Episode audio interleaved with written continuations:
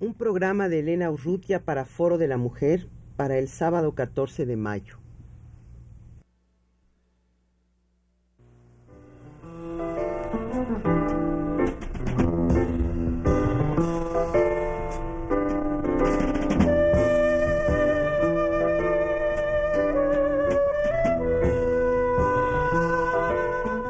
Foro de la Mujer.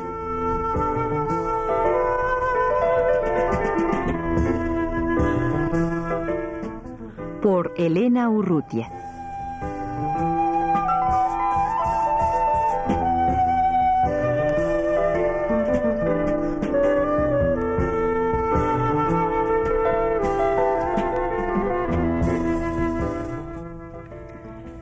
María Dolores Cervera, Alejandra García Quintanilla y Gina Villagómez de la Universidad de Yucatán, en el Departamento de Estudios Económicos y Sociales, eh, estuvieron en este mismo espacio la semana pasada hablando sobre la participación, sobre su participación en el tercer simposio de estudios de la mujer en Guanajuato. Hablábamos en eh, el programa anterior del eh, movimiento de mujeres eh, que se da en, en, Yucatán pues desde principios de este siglo, desde fines del siglo pasado, y concretamente del congreso que se celebró en 1916 en Yucatán. Eh, ¿Ustedes dan alguna interpretación a esta falta de participación, falta de continuidad de la lucha de las mujeres una vez terminado el Congreso, a pesar de que pues fue una asistencia multitudinaria, ¿no? De, de maestras fundamentalmente. ¿Tienen alguna explicación? Pues así, muy, muy así. Yo lo, yo lo que, lo que siento es que fue, digamos, fue todavía un movimiento muy, muy conducido por el Estado mismo, ¿no? Y que de alguna manera se insertaron en el Estado. Eh, siento que fue, fue así como un primer grito muy, muy bien dado pero todavía fue convocado por el Estado y apoyado por él. Entonces, bueno, después de que se termine ese periodo de mucha efervescencia que fueron los, los primeros años de la revolución en Yucatán, hay como un repliegue, ¿no? Y bueno, ciertamente es difícil que las mujeres participen, ¿no? Eh, se requiere un tiempo para que las mujeres se unan y discutan y planteen sus problemas, ¿no? y las maestras después se van a su casa a cuidar a sus hijos.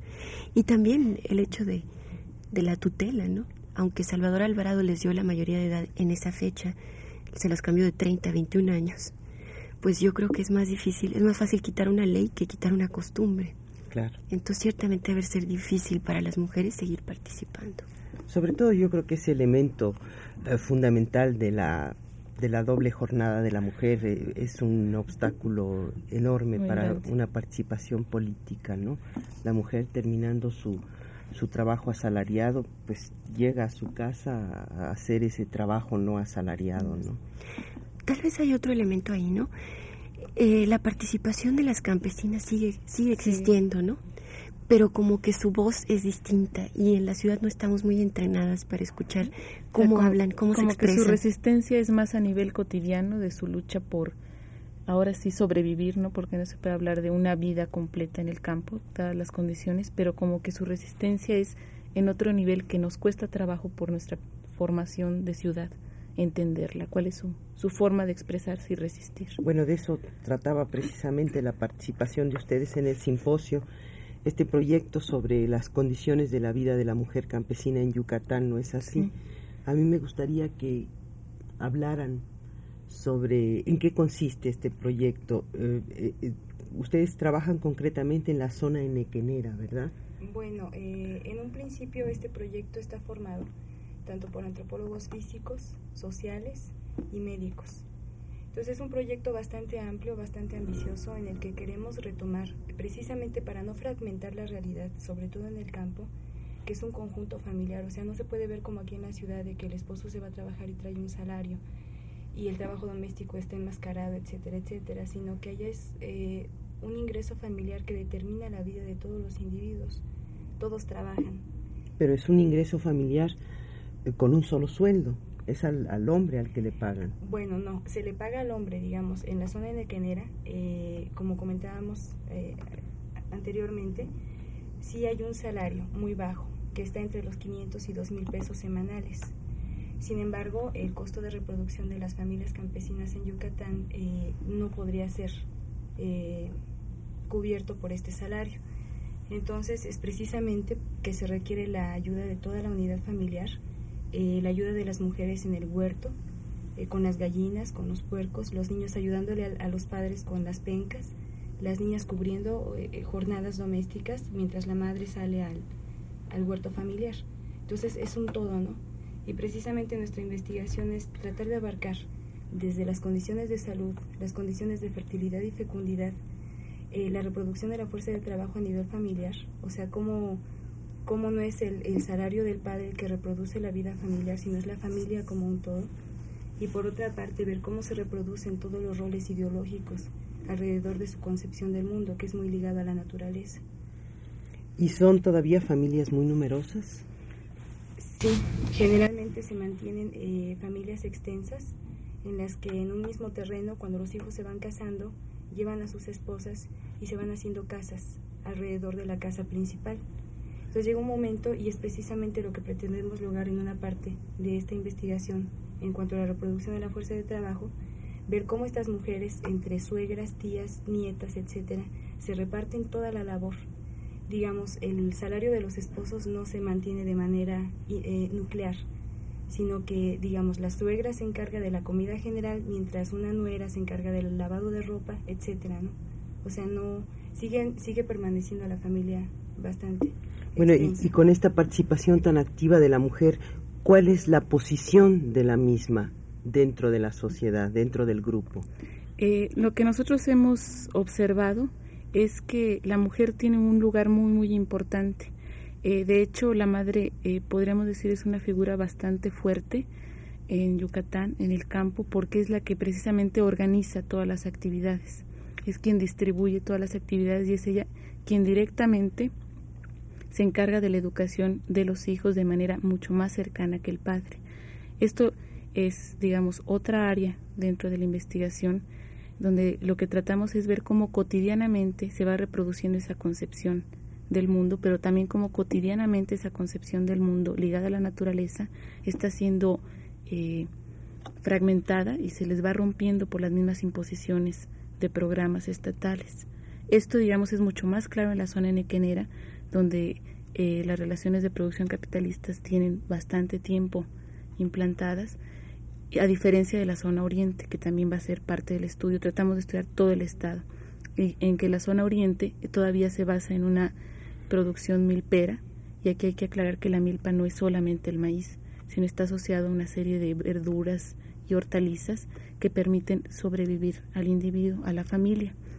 Y eh, en la zona oriente todavía, toda en general en todo el estado se conservan muchas tradiciones muchas ceremonias se siguen realizando, pero las connotaciones que éstas adquieren difieren según la zona. No es lo mismo una ceremonia en la zona oriente que en la zona nequenera, porque en la zona nequenera ya vamos a reconocer una fragmentación, ya no es esa forma orgánica ligada a la naturaleza como se da en la zona oriente. Y este lugar prominente que ocupa la mujer dentro de la familia, lo ocupa también en, en el grupo, en la sociedad misma. Es ella la que solicita los créditos, por ejemplo, de Ban Rural, es ella la que eh, tiene determinadas exigencias al municipio. Pues solamente en algunos casos. Hay algunos casos interesantes que hemos observado eh, en, en, las unidades agrícolas industriales de la mujer. Creo que Gina nos podría platicar de la experiencia de estas mujeres, pero en realidad es, digamos, un poco aislado esto. Bueno, eh, básicamente es muy interesante este, este fenómeno de las unidades agroindustriales para la mujer, porque en la experiencia que he tenido con estas mujeres, es sorprendente ver el grado de determinación que tienen para tomar decisiones. Eh, hay un caso muy, muy interesante que es en el municipio de Timucuy, con Doña Sabina. Doña Sabina es muy conocida con, en, en, en todas las agrupaciones políticas y, y, del banco sobre todo. porque ha logrado reunir a 38 mujeres y ella se las ha tenido que ver muy duras eh, luchando contra los hombres y contra la institución para que se les otorgara el crédito. Trabajaron muy duro durante algunos años para lograr mostrar a las altas autoridades lo que habían logrado con su esfuerzo y con su, con su grupo de mujeres. Eh, hay otros casos interesantes como en Kusama.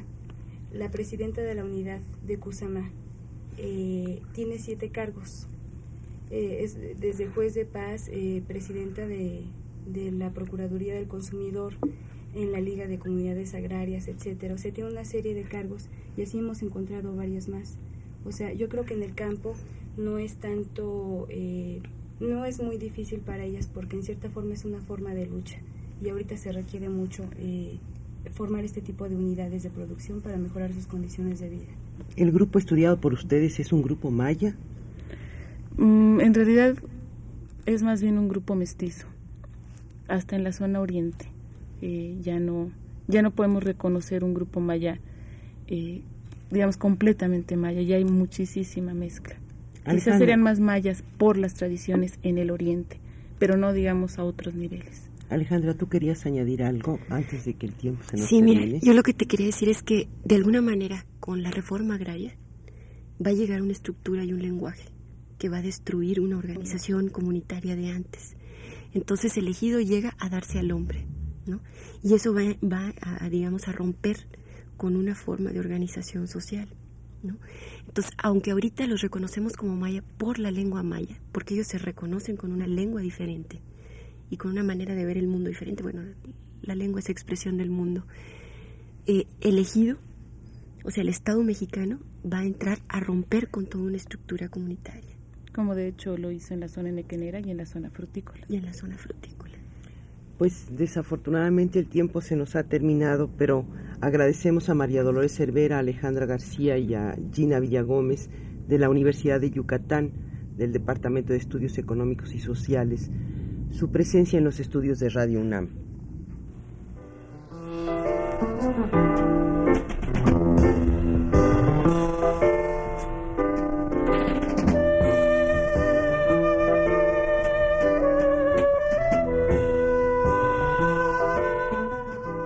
De la Mujer.